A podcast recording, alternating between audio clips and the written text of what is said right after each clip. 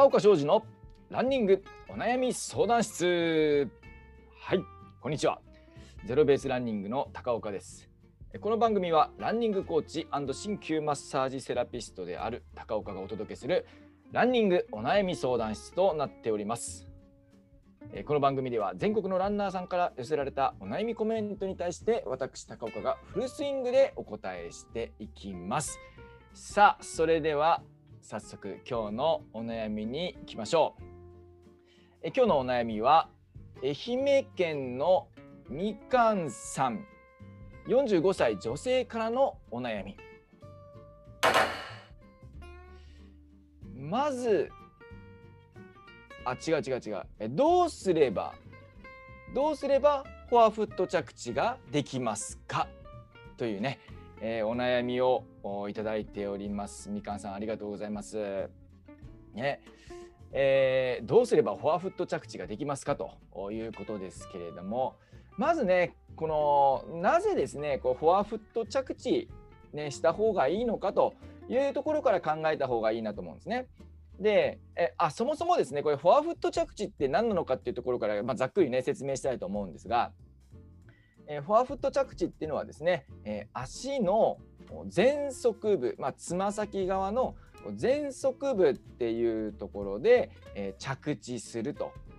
いうことを、まあ、フォアフット着地フォアですね。前前方のフット。足足の前方で着地するという着地様式のことをフォアフット着地というふうにね言いますけれども。じゃあねこれなんでフォアフット着地した方がいいのかということなんですがまずですね、えー、僕から3つ3つお話ししたいと思いますね、えー、着フォアフット着地した方がいい理由ですね。フォアフット着地した方がいい理由を3つ挙げたいと思うんですけれどもまず1つ目。足の本来の機能を有効活用することができると、いうのがまず1つ目ですね。足にはですね26個の骨があって、えー、それぞれがですねつまりこう関節を作ってるわけです。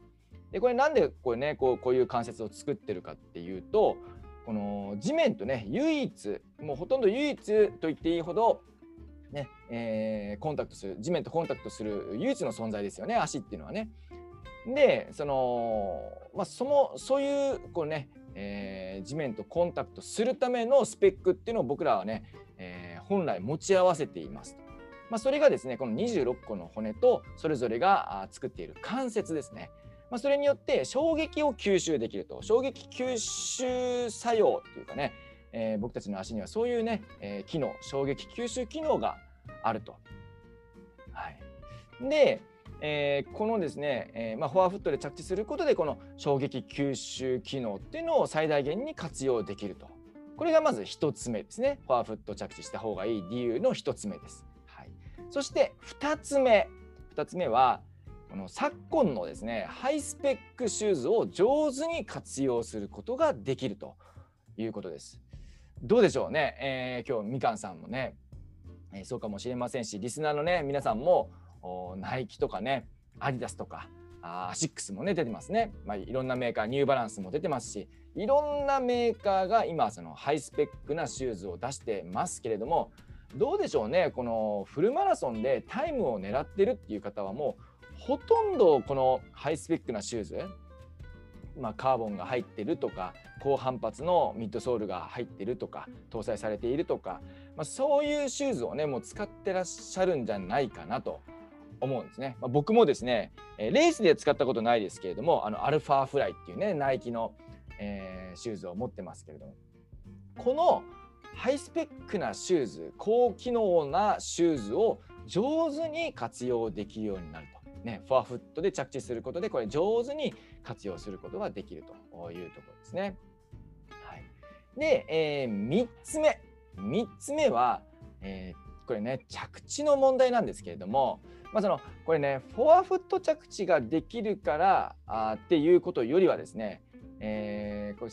おのずとですねこれ膝から先、まあ、膝を上げますよね膝から先膝が上がった後に膝から先が前に伸びてしまう前方に伸びてしまうと大抵のランナーはかかとから着地してしまいます。まあ、要はですねかかとから着地するようなあ着地様式になっている人はですね、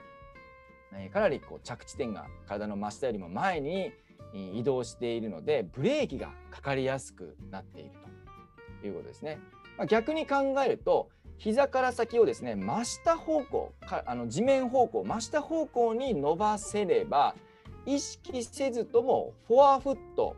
もしくはですね、まあ、ミッドフット足の真ん中でですね、えー、で着地するようになってきます。なのでこのフォアフット着地を意識するっていうよりはもうその膝から先の振る舞いですね、あのー、足の振る舞いによってですねおのずとフォアフット着地になってくると、はいまあ、こういうわけですね。で、えー、一番まずい一番まずいケースっていうのはこの着地点の問題を解消していない解消できていないのにもうフォアフット着地に、えー、固執してしまうランナーですね。いやだってさフォアフット着地がいいんでしょ？だったらさフォアフット着地にするよって言って、えー、着地点とかねもう全然こう体の真下よりも前にあるのにもかかわらずフォアフット着地してしまう。まあ、こういうランナーはですねほぼほぼ間違いなくふくらはぎとかアキレス腱とかあ足の裏とかこういうところを痛めます。まあ、中足骨の疲労骨折とかっていうこともありますね。はいまあ、ねこういうことがあるのでそのフォアフットフォアフットってなるよりは、まあ、できるだけこうね足さばきですね足のさばき方を最適化して自然と、まあ、のおのずとフォアフット着地になるということが、まあ、一番ね理想的かなと思います。でそのためにもですね、えー、皆さんに意識していただきたいのが自転車を漕ぐような足の回転なんですね。